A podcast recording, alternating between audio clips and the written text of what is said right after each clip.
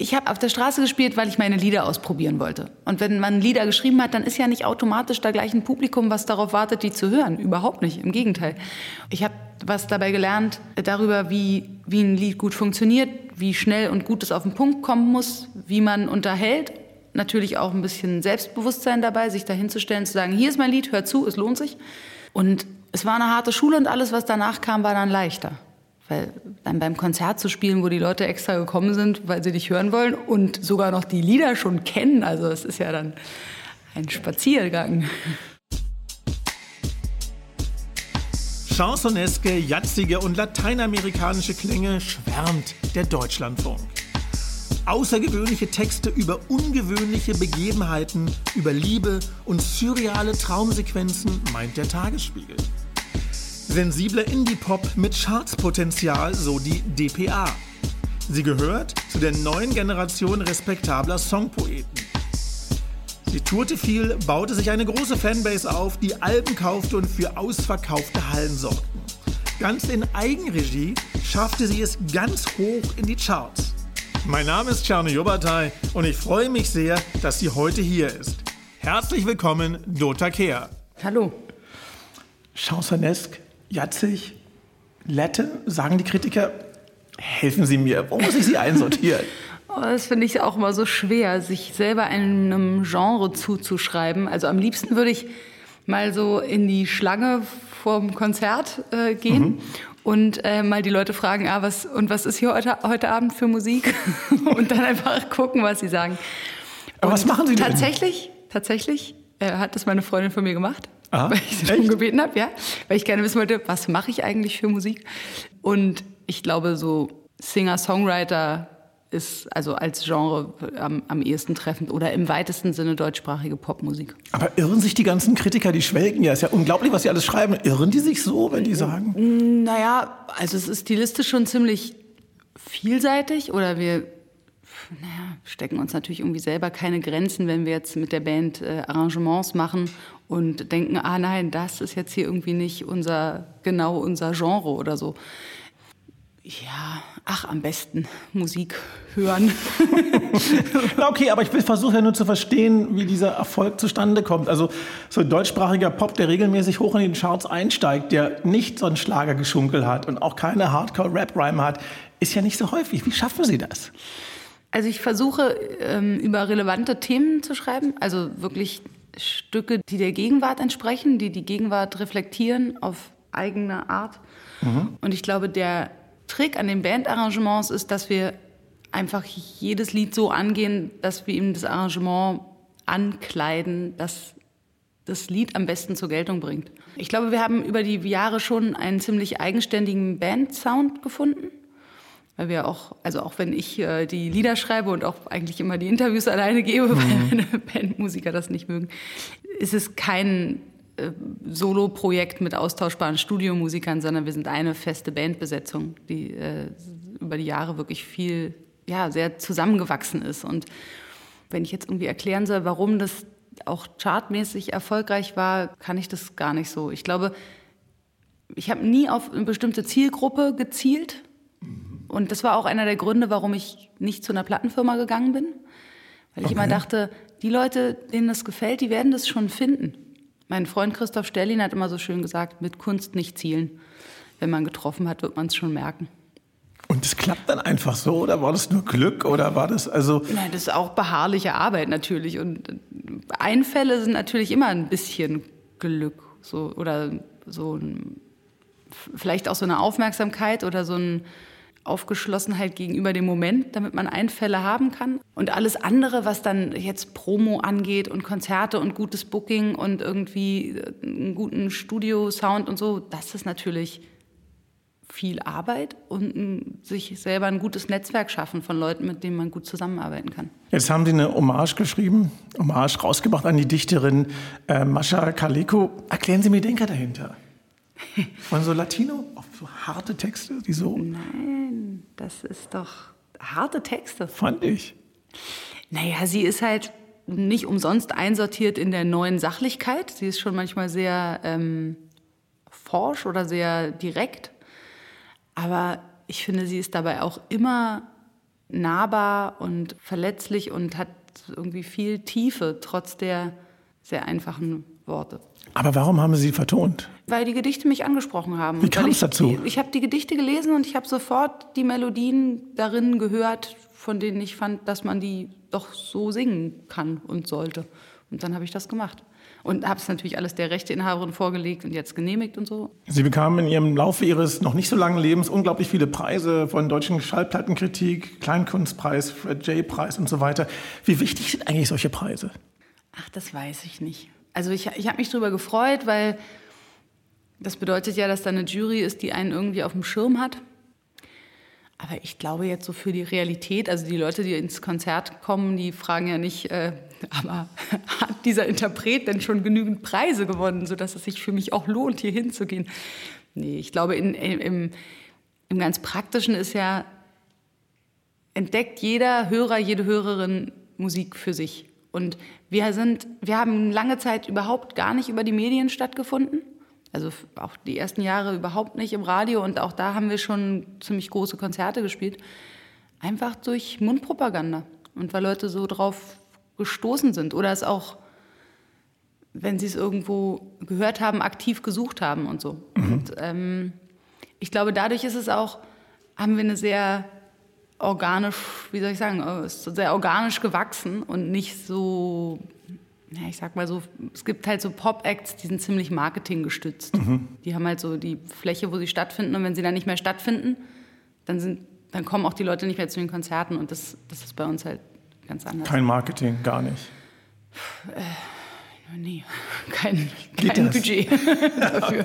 Okay, darüber reden wir gleich. Aber wenn bei Ihnen alles so anders ist, ich meine, Musikerin, was ist das eigentlich heute? Was? Leider, leider reicht es nicht aus, wenn man einfach nur gute Musik macht, ein Instrument gut beherrscht, gut singt und gute Lieder schreibt. Es wäre wünschenswert, okay. dass das ausreichen würde. Das muss natürlich auf jeden Fall auch gegeben sein.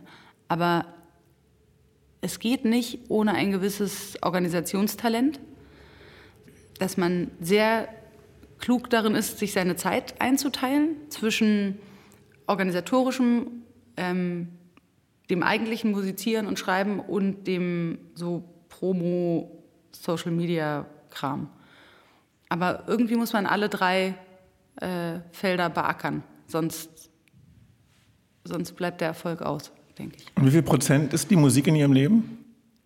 Mm, ich glaube 50 Prozent meiner Zeit. Und das ist schon ein ganz guter Schnitt. Also ich habe ein eigenes Label mhm. und rund um äh, Plattenveröffentlichungen habe ich quasi einen Vollzeit-Bürojob für ungefähr drei, vier Monate, wo ich wirklich, äh, da könnte ich mehr als acht Stunden am Rechner sitzen, um alles drumherum zu. Ähm, Und Sie machen das alles selber? Ja, das, das mache ich selber. Aber es ist eben auch sehr begrenzt auf diesen Zeitraum. Mhm. Ja, vielleicht ja, drei Monate ungefähr. Und ansonsten versuche ich mir auch immer wieder ganz bewusst so die Zeiträume frei zu schaufeln, wo ich nichts mit E-Mails beantworten und nichts mit irgendwelchen Social-Media-Posts machen will, sondern äh, wirklich nur schreiben und nur spielen und auch ähm, viel aufmerksam hören. Das ist ja auch ein ganz wichtiger Teil davon, Musiker zu sein. Wie wurden Sie eigentlich das, was Sie sind? Also man kann eine Menge googeln, eine Menge suchen über Sie, aber irgendwie wird man da nicht so richtig schlau. Also ich weiß, Sie sind Mutter, Sie sind Komponistin, Gitarristin, Sie sind studierte Medizinerin. Was wollten Sie eigentlich werden, als Sie klein waren? Musical-Tänzerin. Nein. Doch, Warum ich habe immer, als ich klein war, als ich so im Grundschulalter war, habe ich gedacht, das ist der tollste Beruf. Tanzen, Anlass? Singen und Schauspiel. Ich habe bestimmt irgendwie was gesehen, was ich, was ich cool fand. So. Und äh, das mit dem Tanzen und auch mit dem Schauspiel, das äh, ist es nicht geworden. Also, aber ich, ja, also es wäre jetzt auch nicht mehr mein Traumberuf. ähm, es, ich habe dann angefangen, Medizin zu studieren, weil es mich interessiert hat und, und ich habe das auch wirklich sehr gerne studiert und ich konnte auch lange Zeit nicht absehen, dass ich was anderes machen würde. Also es hat sich erst so rund ums Staatsexamen so richtig rauskristallisiert, dass da jetzt schon das nächste Album, also ich habe vorher auch schon von Musikmachen gelebt während des Studiums, aber man kann sich da ja nicht so drauf verlassen. Man kann dem ja nicht so vertrauen. Man weiß nicht, wie es in einem Jahr ist oder in zwei Jahren. Und kommen dann noch Leute zum Konzert. Und also wir leben eben hauptsächlich von dem Live-Geschäft. Und ähm aber Sie sind eine richtige Ärztin, eine approbierte Ärztin. Ja, ich würde, ich bin approbierte Ärztin, aber ich würde eher sagen, ich bin Hochschulabsolventin der Medizin, denn ich habe nicht in der Medizin gearbeitet. Also. Haben Sie jemals als Ärztin gearbeitet? Na, im praktischen Jahr natürlich im Krankenhaus, mhm. aber das ist ja dann sehr angeleitet auch. Und ähm, dann habe ich eine Zeit lang nach dem Staatsexamen in einer allgemeinmedizinischen Praxis gearbeitet. Sie sind geboren im alten West-Berlin. Also für mhm. Außenstehende, für Außenstehende ist ja so eine sehr merkwürdige Idylle, die da damals herrschte im alten West-Berlin. Wie hat Sie das geprägt? Bei allen Dingen, die einen prägen, ist es ja manchmal schwer, das so selbst zu wissen. Also es ist ja so ein, sind ja so tief verwurzelnde Sachen im Weltbild. Äh, ich, ich, weiß es nicht. Also ich erinnere mich natürlich sehr genau den Mauerfall. Ich weiß auch noch, ähm, wie eklatant der Unterschied zutage trat, dass sich im Osten alles ändert und im Westen eigentlich gar nichts und dieses West-Berlin irgendwie so verstaubt und so piefig blieb, wie es vorher auch war, außer dass irgendwie ein paar schlaue Zehlendorfer Anwälte schnell die Mietshäuser im Prenzlauer Berg aufgekauft haben. So, ne? Ansonsten hat sich halt für die, für die Westberliner kaum was verändert, außer dass man dann da irgendwie rüberfahren konnte. Für die Älteren, für die jüngeren Westberliner war natürlich plötzlich diese spannende neue Welt äh, offen. Und deswegen war man natürlich auch sehr viel näher dran an diesem Geschehen der Wende als die Leute in Baden-Württemberg oder Nordrhein-Westfalen oder so. Es war schon ein prägendes Erlebnis, diese Umbruchszeit. Aber mir ist auch total klar, dass es nicht ein Bruchstück so viel Einfluss hatte wie für die Leute, die es aus dem Osten erlebt. Wie wurden Sie, was Sie jetzt sind? Waren es die also Lehrer? Waren es die Umgebung? Ja, also natürlich. Wie kamen Sie zur Musik? Also das Elternhaus war natürlich prägend. Was war das? Was hat Ihr Eltern gemacht? Akademisches Elternhaus, ähm, sehr politisch interessiert. Es wurde eigentlich bei jeder Mahlzeit über Politik diskutiert. Ja, ich weiß nicht, meine, meine Eltern sind auch so, so politisches Kabarett und so Satire, das, das, hat auch mal eine wichtige Rolle gespielt und es geht mir auch so, was ich sehr viel konsumiere, politische mhm. Satire äh, und natürlich auch äh, politische Informationen, Zeitungen, so das, das spielt eine wichtige Rolle. Dann musikalische Prägungen, also ich habe als Kind schon sehr, sehr gerne Musik gehört und dann auch, was glaube ich für Kinder typisch ist, so ganz oft das gleiche Lied, bis ich das so, diese ganzen Beatles-Songs in Fantasie-Englisch mitsingen konnte und so. Mhm. Dann hatten wir, äh, wir sind fünf Geschwister, und wir hatten so einen Babysitter eine Zeit lang und der kam aus Brasilien. Und ich mochte ihn sehr. Er war auch äh, er war ab und zu da richtig so Freund der Familie, er und seine Frau. Und er ist ähm, bei einem Fahrradunfall gestorben, als ich zehn Jahre alt war. Und wir waren uns sehr nah. Und ähm, er hatte mir eine Kassette dagelassen mit Liedern von Tom Jobim, gesungen von Alice Regina. Und die habe ich dann rauf und runter gehört, bis ich eben auch das Portugiesisch auswendig konnte, ohne ein Wort zu verstehen. Und ich habe das sehr geliebt.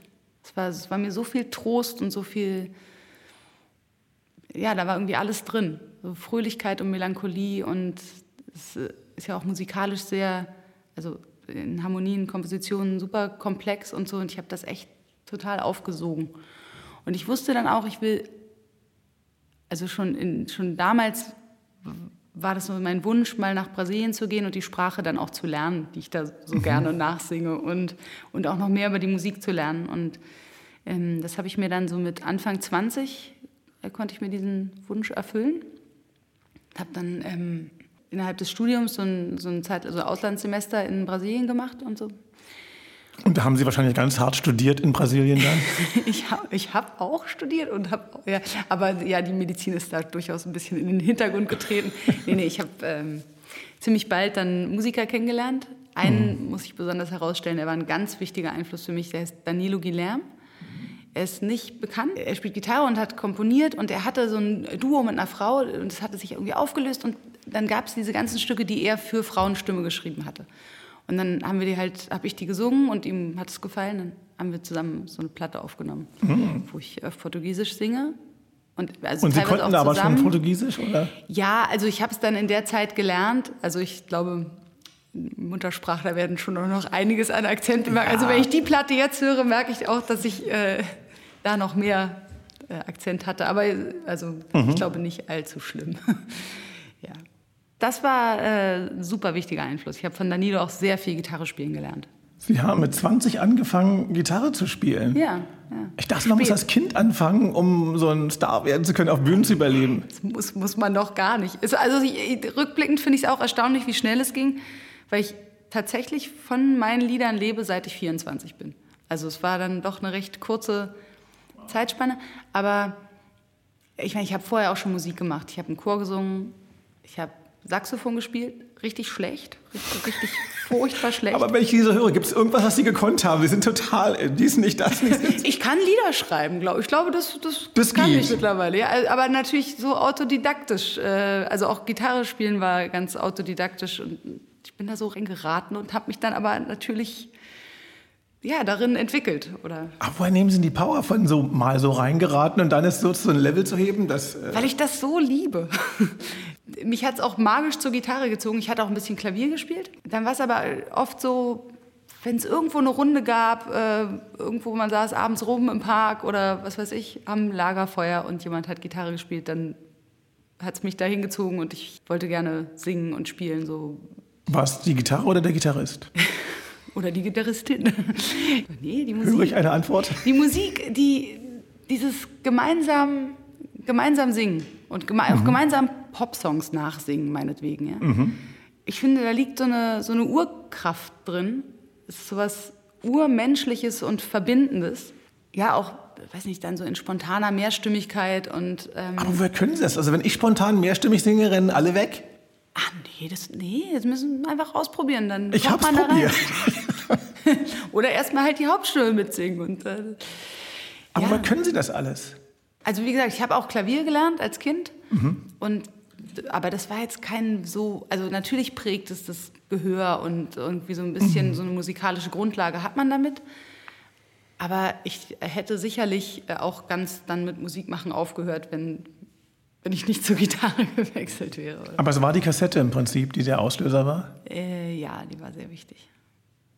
Und dann hatte ich so eine Schülerband, da bin ich über Saxophonspielen reingeraten. Also Saxophon war, ähm, wie gesagt, an mir ist keine Saxophonistin verloren gegangen für die Welt.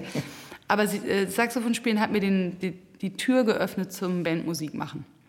War Musik sowas wie ein Mittel zur so Selbstfindung, Selbstermächtigung, zur naja, es war auch so eine Flucht, weil ich dann eben Medizin studiert habe und dann und das hat mich dann eine Zeit lang sehr unglücklich gemacht. Ja, oder ich, ich weiß nicht, ich kam mein Kommilitonen nicht klar, ich habe mich sehr alleine gefühlt, es hat mich,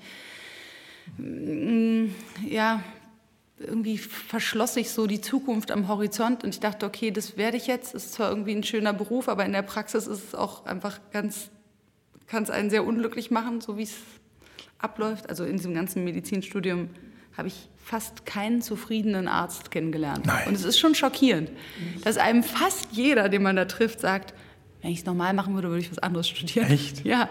Oh und es liegt aber nicht, liegt ja nicht an dem Beruf an sich, ähm, sondern daran, dass das Gesundheitssystem so viele äh, Fehler hat. Und da könnten wir jetzt sehr lange drüber reden, was da alles mhm. schlecht läuft. Aber nee, machen wir jetzt nicht. Genau, das Gesundheitssystem hat auf jeden Fall macht sehr viel die Leute krank, die darin arbeiten. Und es müsste nicht so sein. Aber jetzt sehe ich Sie, Sie sitzen vor mir, Sie strahlen, Sie machen anscheinend genau das Richtige. Wie sieht denn Ihr Tag aus? Jeden Tag anders. Wirklich jeden Tag anders. Geben Sie mir ein Beispiel. Also es gibt die Tage auf Tour, da ist natürlich der Tagesablauf sehr fest. Und das genieße ich auch. Das finde ich eine große Entspannung, weil ich mir, weil ich nicht so viel darüber nachdenken muss, was ist jetzt wichtig, was muss ich jetzt erstes machen. Dann kommen wir immer so um 15 Uhr an, da wo wir spielen, dann bauen wir auf, dann gehe ich spazieren, singe mich ein, dann Soundcheck, dann gibt es um 18 Uhr Essen, 20 Uhr stehen wir auf der Bühne. So. Und, das, äh, und wenn ich, Sie nicht auf Tour sind? Und wenn ich nicht auf Tour bin, manchmal habe ich so mein, mein eigenes Schreibritual, dass ich dann versuche, morgens erstmal, bevor ich irgendwas anderes mache, einfach zu schreiben. Das, was gerade aktuell ist. Dieses Kita-Zeitfenster von 9 Uhr bis 15.30 Uhr oder so. Ne? In, der ich, in, in der Zeit kann ich dann halt das tun, was zu tun ist, was, was mich voranbringt, was äh, bearbeitet werden will. Und äh, bevor ich Kinder gekriegt habe, war ich nicht produktiver, nur weil ich den ganzen Tag zur Verfügung hatte. Mhm. Und bevor ich das erste Kind gekriegt habe, hatte ich große Sorge, dass damit meine Karriere vorbei ist, dass ich, ja, klar. Naja, weil freiberufliche Musikerin ist es nichts in Stein gemeißelt. Du, du musst immer ähm, mit neuen Ideen um die Ecke kommen und ähm, gut sein. Du kannst nicht irgendwie mal irgendwas so abarbeiten und dann ist es halt so mittel geworden und naja, so ist ähm, klar, da ist die Sorge groß. Ich glaube, die können, können eigentlich äh, die meisten nachvollziehen. Und das hat sich dann gar nicht bewahrheitet, weil ich gemerkt habe, nach dieser ganzen Säuglingsphase und vorher natürlich alles wahnsinnig wurstelig und durcheinander ist und man überhaupt nicht schläft und so, ähm, da habe ich jetzt nicht so viel gerissen. Obwohl, nee, doch, da waren wir natürlich, da waren wir auf Tour, da waren wir sehr viel auf Tour. Also wir haben, glaube ich, 75 Konzerte mit Baby gespielt. Echt? Wow. Äh, aber das ging gut. Also es war super. Da hat keiner bei gelitten. Das war für alle ähm, entspannt und bequem. Aber nachdem man dann irgendwie diese Zeit so, äh, so überstanden hat und dann eben Kind in der Kita ist, habe ich gemerkt, ich bin eigentlich produktiver und fokussierter dadurch, dass, dass der Tag so strukturiert ist. Was inspiriert Sie dann in diesem Zeitfenster? Also in diesem Zeitfenster schreibe ich nie Songs. Echt nicht? Nein, das, das geht nicht. Da, Wann dann? Da bin ich im Studio oder ich mache irgendwelche administrativen Aufgaben oder ich mache halt so ein paar so Übungen. Also übe vielleicht Gitarre oder mache eben mein Schreib, so Schreibritual. Um dann Songs zu schreiben, damit wirklich fertige Lieder draus werden, dafür muss ich rausfahren aus Berlin, irgendwo ins Umland, wo mich keiner stört, Telefon aus und nur das machen. Ich glaube, wenn ich dem nicht diesen maximalen Raum einräume, kommt da schwerlich was bei raus, äh, was nicht irgendwie einfach so abgearbeitet ist. Ich glaube, in dieser, in dieser Alltagszeit ist es möglich, Sachen abzuarbeiten. Aber wo tanken Sie denn Kreativität? Mm, naja, gut, Inspiration, also ist ja unendlich vorhanden in der Welt. Es äh, gibt ja, es wird uns ja nie der Stoff ausgehen, weil die Gegenwart sich immer anders wieder darstellt, werden wir auch immer mit anderen, immer auf andere Art sie kulturell reflektieren. Lassen Sie uns über Musikbusiness reden. Über Business. Sie begannen als Kleingeldprinzessin. Was hat das damit auf sich? Also ich habe das war so ein Spitzname. Ich habe mit einer Freundin zusammen Straßenmusik gemacht, als ich so die ersten Lieder geschrieben hatte. Wo haben, haben Sie gestanden? Ähm, ach, da sind wir verreist und sind so sind rumgetrennt. Wir sind durch Frankreich und Italien getrennt. Mhm. Und meine Freundin lebte damals in Italien und sagte, wir sind die Principesse delle Spiccioli. Und das heißt auf Deutsch Kleingeldprinzessin. Und dann habe ich, äh, mhm. hab ich ein, hab ein Lied geschrieben, wo das drin vorkommt. Mhm. Äh, auch mit, mit, ihr zusammen und so. Und mit, ihrer, mit ihrem Einverständnis habe ich das dann so als, als Spitzname, Bandname, Name meines Labels behalten. Es klingt halt ein bisschen niedlich und ein bisschen sehr nach Kindertheater. Deswegen haben wir es dann auch äh, bald versucht abzulegen, was sich als sehr schwierig herausgestellt hat, weil man sich Kleingeldprinzessin und offenbar sehr gut merken kann. Und manche Leute irgendwie zehn Jahre später immer noch gesagt haben, Dota kenne ich nicht. Ach, die Kleingeldprinzessin. das ist ein toller Name. Ist nie wieder losgeworden. Sie haben dann angefangen, ähm, erste Platte, erstes Debütalbum, Kleingeldprinzessin. Mhm. Und dazu noch ein Label gegründet, Kleingeldprinzessin Records. Der Legende nach haben Sie CDs zu Hause selber gebrannt. Ja, die Legende weiß das. Warum das alles? Warum? Der liebe Gott hat Arbeitsteilung erfunden. Äh, naja, aber der liebe Gott hat mir überhaupt kein Startkapital mitgegeben. Ich hatte jetzt kein Budget, um zu sagen, hier, ich äh, schicke das in die Plattenfirma und lasse es pressen und äh, habe hier... Äh, also ich habe wirklich ohne Startkapital angefangen. So, ich habe das erste Album im Jugendhausstudio aufgenommen. Ja, so klingt es auch, falls das jetzt die Frage ist. nein, nein, das nee, ist toll. Nee, und, äh, aber irgendwie, die Leute mochten es oder es hatte irgendwie so seinen eigenen Charme. Und ähm, mhm. genau, und dann habe ich halt erstmal als CDs gebrannt bei der Straßenmusik so, bis dann irgendwie Geld zusammen war, um dann ins Studio zu gehen und das nächste Album aufzunehmen. Und Gab es dann einen Punkt, wo Sie gewusst haben, Musik, das ist es, das bleibt? Nee, es gab nicht den einen Punkt. Manchmal fragen Leute irgendwie oder sagen, das wäre doch eine mutige Entscheidung, für Musik zu leben. Aber ich kann das gar nicht so sehen, weil es ist ja nicht so eine Entscheidung, die man trifft. Man sieht nach und nach, dass es geht. Ich habe schon relativ bald dann davon gelebt, aber ich wusste nicht, ob das dann so weitergeht. Also Sie haben kein Sicherheitsdenken? Als Mutter? Ich hatte es schon so weit aufgebaut, bevor ich Mutter geworden bin, dass es schon alles viel einfacher war. Wenn ich früher Kinder gekriegt hätte, wäre es sehr viel schwieriger gewesen, bei diesem Beruf zu bleiben. Also schon, schon aus so ganz praktischen Gründen, wie dass man auf Tour geht und etwas größere Venues spielt, dann ähm, kann man sagen, ja, wir, möchten gerne hier ein Hotelzimmer in Laufdistanz wegen hier Babysitter und möchten gerne, dass der Backstage so und so ist, damit es geht. Zu dem Zeitpunkt, als wir noch bei den Veranstaltern in der Küche auf der Isomatte geschlafen haben, wäre das halt wirklich viel schwieriger gewesen. Ja, das glaube ich gerne. Warum haben Sie eigentlich nie einen Plattenvertrag unterschrieben? Ich meine, lief doch dann alle Startschwierigkeiten waren vorbei, tolle Songs, Leute mochten das. Da müssen die Plattenfirmen doch gerannt gekommen sein. Sind sie auch. aber zu dem Zeitpunkt habe ich dann gedacht, na jetzt brauche ich euch auch nicht mehr. Am Anfang war es wirklich ziemlich schwierig, aber dann habe ich gemerkt, ich mache das, ich mache das eigentlich ganz gerne. Also ich finde es jetzt auch nicht schlimm, das dann so selber mhm. zu organisieren, weil ich auch schon weiß, so ein bisschen an welchen Stripp mich ziehen muss. Ich finde es auch interessant. Ich finde, man erwirbt sich da auch eine gewisse Expertise drin. Außerdem ist es bei Plattenfirmen ja so, beziehungsweise ich stelle mir das so vor, ich war ja nie bei einer, dass man dann ja auch in Konkurrenz steht innerhalb des Hauses mit, mit den anderen Bands, die da sind, ob man nun die Priorität hat. Mhm. Weil es können ja nicht alle Bands sein, die da gesigned sind. Lieber ihr eigener Chef. Und ich glaube, wenn man da den kürzeren zieht und dann sozusagen irgendwie so ein Release ist, aber nicht die Priorität hat, dann hat man eigentlich keine guten Karten. Dann fährt man wirklich besser damit, wenn man das selber macht und es selber in die Hand nimmt. Und Braucht es eigentlich Plattenfirmen noch? Ja, aber ich, ich glaube auch, es kann ja, es, arbeitsteilige Gesellschaft, Sie haben es ja eben selber gesagt, ähm, es ist ja auch gut, wenn, wenn Leute einem was abnehmen. Und wenn man da eine gute Vertrauensbasis hat und die das gut machen und es alles so läuft, kann das ja auch gut funktionieren vielleicht hatte ich nicht genug Vertrauen, vielleicht hatte ich mich dann einfach auch schon zu dem Zeitpunkt, als überhaupt die Möglichkeit bestand, zu einer Plattenfirma zu gehen, hatte ich mich da schon genug reingefuchst, dass ich, dass ich einfach die Notwendigkeit nicht mehr gesehen habe. Sie haben früher Medizin studiert. Half das im Business? Nee, überhaupt nicht. Also das hilft nur, wenn man zum Arzt geht und man kennt den Schnack und es ist so wie... nee. Hätte sein können. Ich frage ja nicht, ich versuche zu verstehen oder so. Aber Sie begannen auf der Straße als Straßenmusikerin. Ist das so fast wie ein Klischee oder ist es zufällig oder war das auch entscheidend für den Erfolg? Also ich, ich habe das auf der Straße gespielt, weil ich meine Lieder ausprobieren wollte. Und wenn man Lieder geschrieben hat, dann ist ja nicht automatisch da gleich ein Publikum, was darauf wartet, die zu hören. Überhaupt nicht, im Gegenteil. Und ich wollte sie eben gerne Leuten vorspielen und dafür war das gut. Ich habe was dabei gelernt darüber, wie wie ein Lied gut funktioniert, wie, wie schnell und gut es auf den Punkt kommen muss, wie man unterhält. Natürlich auch ein bisschen Selbstbewusstsein dabei, sich dahinzustellen, zu sagen, hier ist mein Lied, hör zu, es lohnt sich. Und es war eine harte Schule und alles, was danach kam, war dann leichter. Weil dann beim Konzert zu spielen, wo die Leute extra gekommen sind, weil sie dich hören wollen und sogar noch die Lieder schon kennen, also es ist ja dann ein Spaziergang. Nun ist 2022 ein Riesenthema, dass es so Frauenmangel auf deutschen Bühnen gibt. Also gerade bei Popfestivals, dass da nur so drei, vier, fünf, sechs, sieben Prozent der Künstler, die auftreten, eben Frauen sind. Warum ist das so?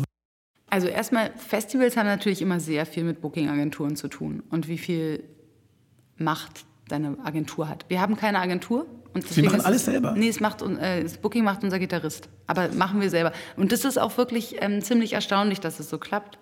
Und ich sag mal so, bei Clubtouren bleibt da für uns kein Wunsch offen. Es ist super. Wir spielen genau die Venues, die wir gerne spielen wollen und immer passend zur Größe und das ist cool.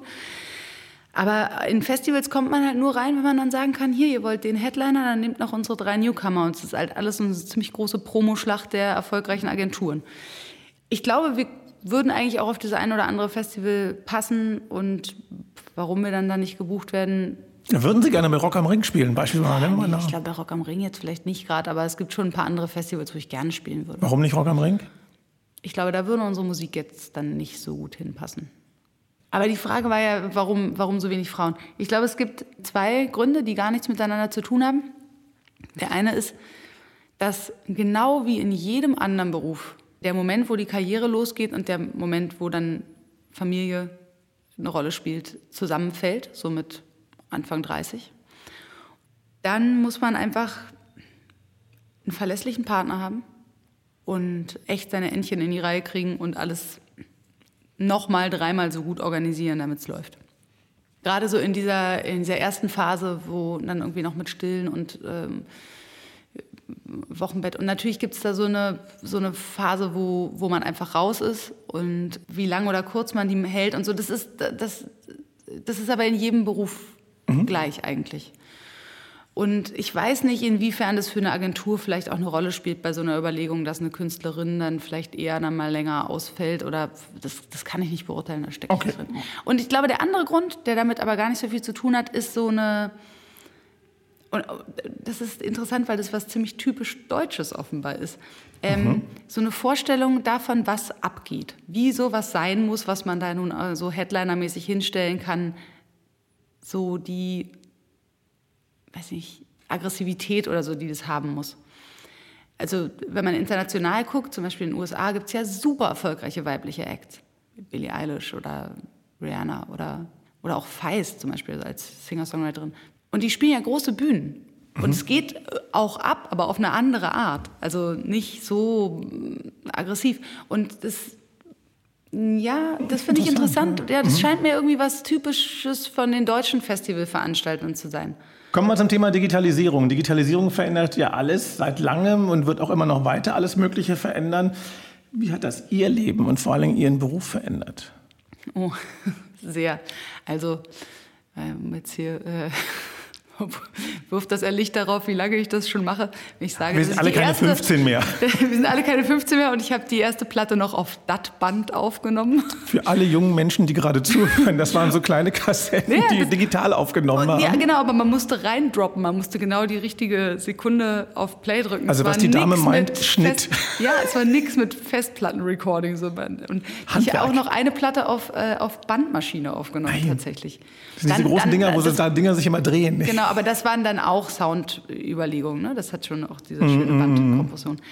Naja, also klar, in dem Aspekt hat sich natürlich wahnsinnig viel verändert in den praktischen Abläufen. Das hat ja auch unsere Hörgewohnheiten sehr verändert. Aber waren die auch einfacher, Sachen aufzunehmen? Früher brauchte man riesige Maschinen, ja. heute gibt es keinen Laptop, kann alles. Auf jeden Fall. Also, im also sind Sie glücklich mit Digitalisierung? Ich, ich wollte gerade sagen, im besten Sinne ist natürlich, was jetzt das Aufnahmeequipment angeht, das fast schon die, die Marxsche Aneignung der Produktionsmittel durch das Volk, wie man will. Also natürlich kann... Die linken Eltern, ich höre sie durch. Nee, nee, überall, kann, kann überall bei mir durchhören.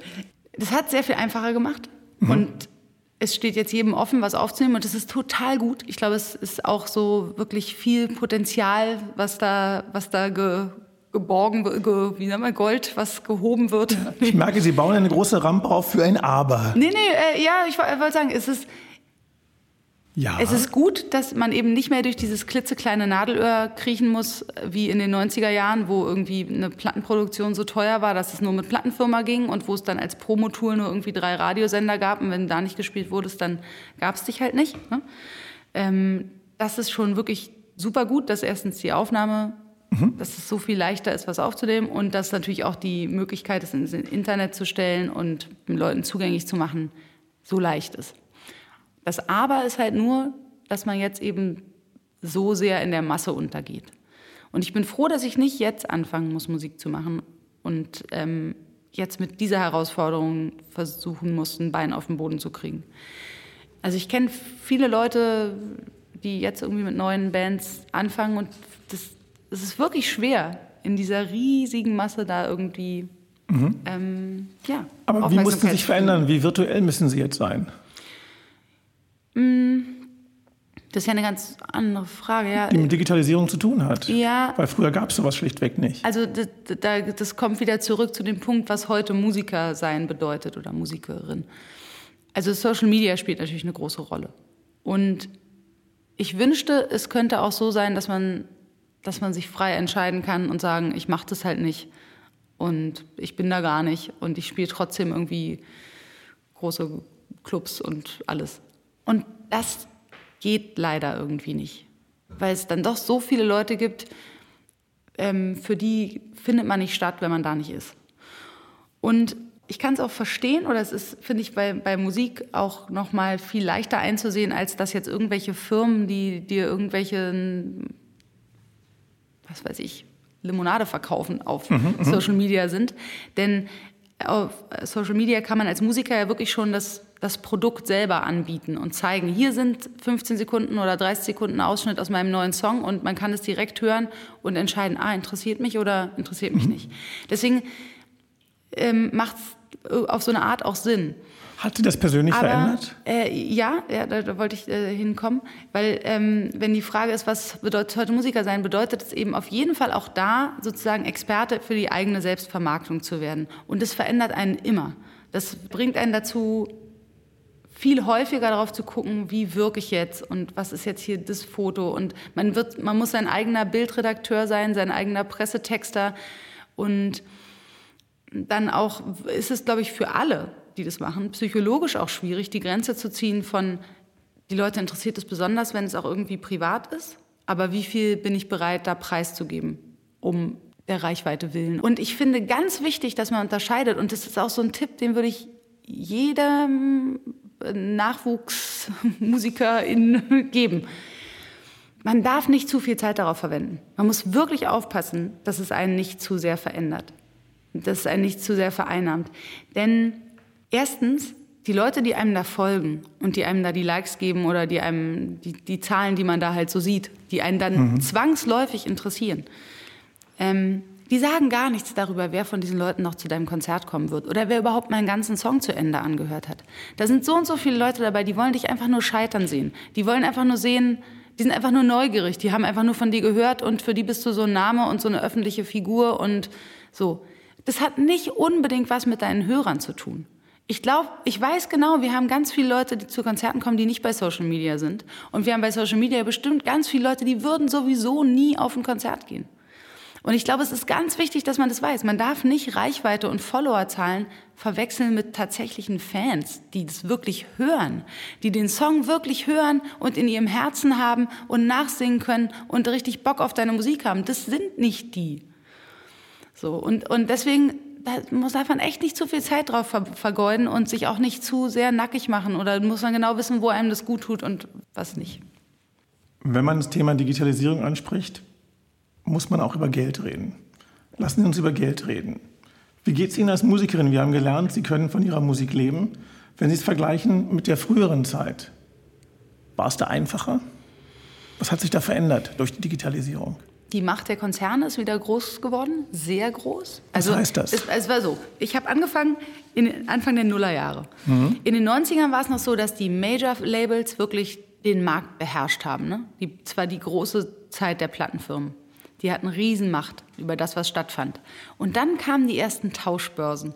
Und dann kam, und man konnte erstmal CDs brennen. Mhm. Und so. Und ne? dann kam das Ganze mit Kopierschutz und so. Und ich habe genau in der Zeit angefangen, Musik zu machen. Und ich wollte gerne, dass die Leute sich meine CDs brennen, wenn sie sich, Hauptsache es wird gehört und dann wird es weitergegeben und dann wird es auf Kassette überspielt. Und dann kommen aber Leute zu Konzerten. Und das ist total aufgegangen. Okay, aber und so ist es ja jetzt auch. Man kann kam, die Musik umsonst. Ja, Nee, man kann nicht umsonst hören, aber das äh, ist natürlich so, dass Moment, da kommen wir gleich hin. Okay, okay, ich will Genau, und dann, dann kam die Zeit der Tauschbörsen. Für die Major Labels war es ein Riesenproblem. Die, die sahen wirklich ihre Fälle wegschwimmen. Für kleine Indie-Bands war es super. Denn die Leute haben kostenlos da bei Napster oder was auch immer sich Musik äh, angehört. Aber sie hatten schon auch ein Bewusstsein darüber, dass sie das jetzt gerade kostenlos hören und sind dann zum Konzert gekommen und haben dann nochmal eine CD für ihren Cousin gekauft oder ein T-Shirt oder so. Mhm. Aber seit, seit es natürlich so ist, dass die Leute wieder dafür bezahlen, weil Streaming, was wirklich ein super praktisches und tolles und schickes Angebot ist, ist es natürlich so, dass sie dafür bezahlen und die Musiker kriegen dann, je nachdem, halt auch relativ wenig. Okay, für die Plattform ist es gut und für die Labels ist es gut. Ist es auch gut für Musiker? Ja, jein. Also. Was heißt jein? Mh, mm, ab einer bestimmten Größe ist es ganz okay, was dabei rumkommt. Also was ist diese Größe? Die Robbie Williams Größe, Beyoncé Größe oder? Na, ich würde sagen, wer so, ich weiß nicht, vielleicht wer so über 200.000 monatliche Hörer hat, für den ist es schon so ein so ein Return, der okay ist. Dafür eine Studioproduktion zu bezahlen, ist nochmal eine ganz andere Frage. Okay. Weil du musst ja auch erstmal, es ist ja eine Startinvestition. Und ich finde auch, dass das Streaming gar nicht so schlimm für die Musiker ist, wie es für die Studios ist. Die mhm. Musiker gehen immer noch auf Tour, sie haben immer noch ähm, Ticketeinnahmen und sie haben noch anderes Merchandise und so und haben auch noch vielleicht GEMA-Tantiemen, wenn sie selber Urla äh, Urlauber, Urheber sind. Urheber machen Urlaub, darauf genau. können wir uns einigen. Ähm, für die Studios ist es so, dass die diesen krassen Kostendruck am meisten abkriegen. Also wenn ich mir Spotify so neue Veröffentlichungen angucke, da ist auch einfach wahnsinnig viel echt lieblos am Rechner zusammengehackt. Das, man kann am Rechner, man kann super originelle Musik auch machen, aber es ist total traurig, wenn die Expertise und die äh, feine Kunst des äh, guten Schlagzeugmikrofonierens und dass man sich irgendwie darum kümmert, dass man einen guten Sound im Studio herstellt, kostet einfach Geld und Zeit. Und keiner ist mehr bereit, wirklich viel für einen Studiotag auszugeben, wenn da jemand auch noch schöne Räume mietet und gutes Equipment hat und auch noch, der Techniker soll auch noch gut dran verdienen und so. Ne? Okay, aber jetzt ohne jetzt Zahlen hören zu wollen, wie finanzieren Sie sich? Also wie muss ich mir das vorstellen? Plattenproduktion, Aufnahmenproduktion, Albums machen kostet Geld. Genau. Und für mich ist tatsächlich, um dieses Geld wieder reinzukriegen, ist der Verkauf von physischen Tonträgern immer noch total wichtig. Wie viel Prozent Ihrer Musik oder Ihrer Einnahmen kommen durch physischen Verkauf? Oh nur so also Pi mal Daumen. sicher die Hälfte, wenn nicht mehr. Da geht es Ihnen aber sehr etwas gut. mehr als die Hälfte. Haben Sie auch treue Fans, die deutlich, physisch Deutlich mehr als die Hälfte eigentlich, wenn ich drüber nachdenke, weil, ja. Verkaufen Sie so viele physische Tonträger? Ja, ja. Also tatsächlich auch noch mehr CDs als Platten und ich, ich finde auch hörerseitig kann ich es verstehen. Ich höre auch gern CDs. Ich finde auch der tatsächlich der Qualitätsunterschied akustisch zwischen CD hören und Streaming ist, ist groß. Und wie viel Prozent Ihrer Einnahmen sind durch Streaming? Also von jetzt, also sozusagen als Label würde ich sagen, vielleicht ein Drittel. Ein Drittel ihrer Einnahmen sind Streaming. 50 Prozent sind durch CDs. Wir haben ein Album rausgebracht, direkt zum, im ersten Lockdown, hm. April 2020. Und das hat uns wirklich da durchgebracht, finanziell durch die Zeit. Und ich konnte das auch weitergeben, indem wir dann auch wieder ins Studio gegangen sind und nochmal äh, ja. Durch die Digitalisierung hat sich das System der Musik, das ganze Ökosystem sehr verändert. Also worum es mir geht, ist Folgendes. Es gibt viele Musiker, die sagen, das System ist extrem ungerecht, wie es im Augenblick ist. Ausbeutung, Enteignung. Hm. Äh, andere sagen, hey, ist doch super, ob du eine Platte kaufst oder eine CD oder du mir streamst, egal, ich bin nach wie vor reich. Diese beiden Pole gibt es und die, die sagen, es ist ungerecht, ist sehr, sehr viele. Ja, genau. Wo stehen ist, Sie da? Ich, ich stehe auch auf der Seite derer, die sagen, es ist ungerecht. Und äh, was ich, was ich äh, auch besonders äh, wichtig finde zu unterstreichen, es ist ein krasses Oligopol. Es ist, sie bieten alle das Gleiche an zum gleichen Preis. Und ähm, das ist eine marktbeherrschende Stellung, die ist katastrophal. Und die sehe ich eigentlich in allen Bereichen der Digitalisierung, nicht nur was Musik betrifft. Und das finde ich sehr problematisch, weil es wirklich die totale Entmachtung ist. Und es gibt keine Nischen mehr in dem Bereich. So. Was müsste passieren? Naja, ich meine, weitere alternative Streamingdienste, die halt irgendwie, ähm, weiß ich, das ist ja das Problem. Man kann ihnen nicht nur einen Teil des Repertoires geben. Das ist bestimmt bekannt, oder? Dass wenn man jetzt versucht, ähm, einen Teil des Repertoires zurückzuhalten, na, das haben viele Bands versucht, dass man sagt, okay, neue Platte kommt raus und äh, die Hälfte der Songs sind nur auf Tonträger äh, zu erhalten oder wie auch immer oder nur bei meiner, auf meiner eigenen Website zum Download und nur ein Teil geht ähm, in, Streaming, in, in Streaming. Geht nicht, funktioniert nicht. Nee, es funktioniert deswegen nicht, weil dich die Streamingdienste dann nachrangig behandeln. Wenn du sie nachrangig behandelst, behandeln sie dich nachrangig und sobald du nicht mehr in einem Algorithmus bist, der deine Songs vorschlägt, bist du eigentlich, gibt's dich nicht mehr. Denn sie, die Streamingdienste funktionieren ja nun nicht so, wie wenn man eine Platte kauft und dann hört man die Platte. So kann man sie nutzen. Mhm. Aber ich habe mal so eine Zahl gelesen. Ich glaube, nur 10 Prozent oder so aller Nutzer geben aktiv Bandnamen ein, die sie hören wollen. Die meisten klicken halt auf Playlist und dann läuft halt, was läuft. Und wenn man eben nicht in den Algorithmen oder auch auf die persönlichen Empfehlungen, wenn man nicht in diesen Algorithmen drin ist, weil man da rausgenommen wird, weil man ihnen nicht alles Repertoire gibt, mhm das ist eine Katastrophe, es geht nicht. Aber müsste da nicht was passieren? Ich meine, im Allgemeinen, wenn es einen Player am Markt gibt, der sehr, sehr stark ist, kommt normalerweise Vater Staat, packt ein paar Regeln rein in Form von Leitplanken oder Gesetzen und die regeln dann Dinge. Also Politik ist ja dazu da, unseren Alltag zu organisieren, eben mittels Leitplanken in Gesetzesform. Das stimmt, aber ich, da muss ich nochmal zurückkommen zu dem Punkt, den ich vorher schon angesprochen habe. Diese krasse Monopolstellung der digitalen großen Player, ähm, die ist bei Musik schon echt problematisch, die ist in anderen Bereichen noch viel schlimmer. Und eigentlich Zum Beispiel wo schlimmer? Naja, also Google, wer da nicht stattfindet, die, die haben die totale Macht, jedes Business zu vernichten, sobald es nicht mehr auf den ersten, in den ersten Suchbegriffen vorkommt. Amazon hat die totale Macht, jeden Händler zu ruinieren. Wer auch nur einmal versucht hat zu sagen, ey, aber eure neue Handling-Fee mit irgendwie nochmal 5% weniger Marge für mich geht nicht, Dann fliegt man da raus, dann gibt es einen nicht mehr. So, das ist ein Riesenproblem. Da pennt die Politik und zwar und seit Jahren. Und noch, und noch schlimmer wird es halt bei den noch manipulativeren Sachen, so wie Facebook. Und Aber was müsste passieren, wenn die Politik pennt?